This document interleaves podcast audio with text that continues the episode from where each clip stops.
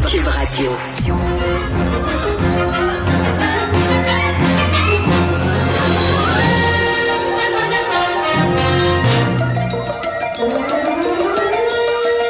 Ça, c'est perdu dans l'espace. Oui, c'est ça, Yves Daou. C'est une série de télévisée américaine là, qui était 83 épisodes, qui durait 49 minutes. Puis les Québécois, on a commencé à regarder ça le 9 septembre 1967. Avec Et- le docteur, le, le professeur Smith. Le professeur Smith. Parce que rappelle-toi, à, à cette époque-là, il parlait qu'on était en 1997.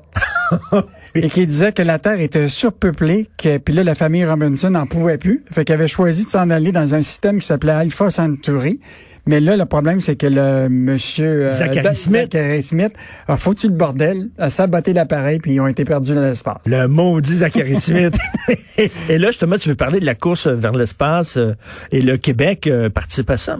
Hey, vraiment une grosse nouvelle hi- hier. Là. Donc, euh, a un gros, gros projet d'installer euh, une constellation de 238, euh, 298 satellites autour de la Terre pour permettre justement l'Internet euh, haute vitesse euh, dans les régions. Enfin. Enfin. Et écoute, le projet là, c'est 6,5 milliards de dollars de pour ce projet-là de, de Lightspeed de, de Télésat. Et là, le Québec va être impliqué dans ce projet-là. Euh, donc, euh, l'entreprise envisage d'investir 1,8 milliard au Québec. Et donc, euh, pour créer euh, 600 emplois à 100 000 dollars chaque Wow. au cours des prochaines années. Écoute, c'est c'est une grosse nouvelle. Et enfin, les gens des régions vont pouvoir accéder à leur site porno préféré grâce à Internet. Pas- pas ça qu'on est rendu là parce que le- avant que bon évidemment il y a la, la question de la construction de ces euh, satellites là évidemment il faut les mettre en orbite donc on parle pas d'un projet là, qui va partir demain matin mais c'est le début de je dirais de développement de l'aérospatial au Québec tu sais notre secteur aéronautique euh, souffre beaucoup ben oui. c'est peut-être une occasion pour donner un second souffle à des travailleurs en technologie dans une branche qui est quand même très en demande parce que là, tu as vu, tu as Elon Musk qui va installer presque 40 000 satellites, lui, à travers le 40 monde. 000? Oui, avec son projet de SpaceX. Tu as Amazon avec Bezos qui veut installer déjà presque 4 000 autour de la planète. Donc, on risque de se retrouver autour de la Terre avec plein de satellites. Écoute, je serais curieux de voir là, actuellement, il y a combien d'engins qui tournent autour de la Terre actuellement. Puis t'ajoutes à ça là, près de 50 000 satellites. Ça va se rentrer dedans. Écoute, je veux juste te dire que même une compagnie québécoise qui s'appelle North Star, dont le propriétaire est Charles Sirois, donc euh, très proche euh, de, du- de, de, la de, de la famille de la CAQ et donc du gouvernement Legault. Et il y a une compagnie qui, qui, dont il est le propriétaire et lui a développé une technologie, du logiciel et toute une technologie Ah oui? pour gérer la circulation des satellites Ah! autour de la Terre. C'est très drôle. Donc, euh, tu vas avoir des agents... euh, tu sais, ça va prendre comme des tours là de. de, de- ça va être contrôlé à distance, tourne à gauche, tourne à droite. Ben oui. Donc, euh, Charles Sirois, ça faisait longtemps qu'on n'avait pas entendu parler de lui. Oui, ah, il est toujours euh, dans le décor euh, des- de la technologie. Puis la preuve, c'est que cette compagnie-là, Northstar, a quand même euh, des projets. Ils ont même eu de l'aide du fédéral puis du, du provincial. Donc tout le secteur là, puis du, du- de ce que j'appellerais l'aérospatial, il y a en plus de Téléstat, Bon. il y a une compagnie MDA à Saint-Anne-de-Bellevue qui va justement participer à la création de justement ces les, les, les antennes satellites qui vont servir à ces satellites-là qui vont être montés dans les airs. Donc, euh, Excellent. grosse, grosse nouvelle. Buzz Lightyear vers l'infini et plus loin encore. Alors, euh, d'autres projets, la PCU de Trudeau? Écoute, ça, il faut vraiment lire la chronique de Michel Gérard ce matin. Euh, la PCU de Trudeau, un gros lot d'impôts pour Legault. Il faut quand même pas oublier que les 35 milliards qu'on a versés à tous les prestataires au Québec, ces gens-là vont payer de l'impôt et ça va, selon Michel Gérard, ça va rapporter 5 milliards au gouvernement Legault. Donc lui qui Ah, parce qu'il paye de l'impôt ben provincial oui, aussi. Ben oui.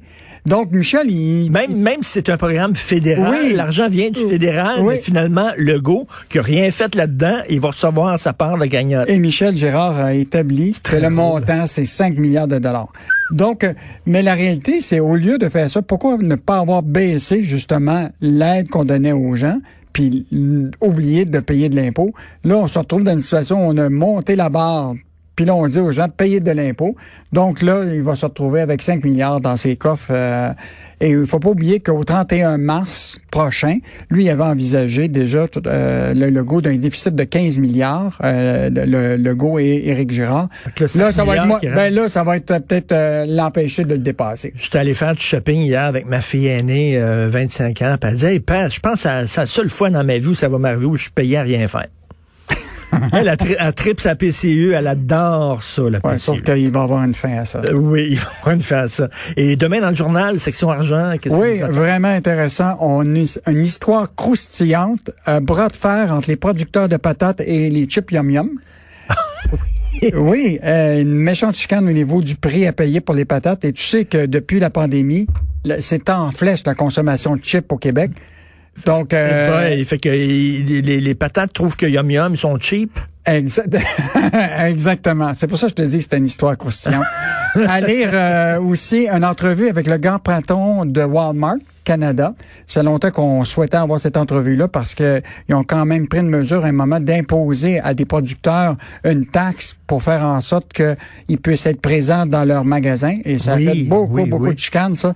Donc, euh, on l'a en entrevue. Et en terminant, on a une entrevue avec Emmanuel Grill, euh, qui est chroniqueur au journal et qui lance un nouveau livre qui s'appelle 99 trucs pour sortir de l'endettement. Euh, donc, euh, après la PCU. 99, ça arrête. Là. Elle n'a pas trouvé le centième truc. Non, là. mais ça, on a enlevé, c'est un, un boni. 99 trucs pour se sortir de l'endettement. Il y a des gens qui vont avoir euh, besoin de ça. Et je te rappelle, Pierre Huet, euh, l'humoriste qui a écrit sur Twitter, j'ai écouté M. Goudzo, oublier les bitcoins, j'investis dans le popcorn. Écoute, on n'a jamais autant parlé de popcorn. Jamais, jamais. Mais moi, je veux savoir, ça va-t-il être une subvention, un pour le popcorn sans beurre et un pour le popcorn oui. avec beurre? Écoute, euh, la, la- la guerre est poignée là, entre M. Goudzo et M. Fitzgibbon parce que ce matin, euh, Pierre Nantel interviewait euh, M. Fitzgibbon, puis M. Fitzgibbon a dit qu'il vendait son popcorn trop cher. Oh. D'après moi, Goudzo, il sera pas content. Mais Goudzo a déjà dit que Legault et Fitzgibbon faisaient du cinéma. C'est vrai. bon week-end, Bon. Daou. Merci beaucoup.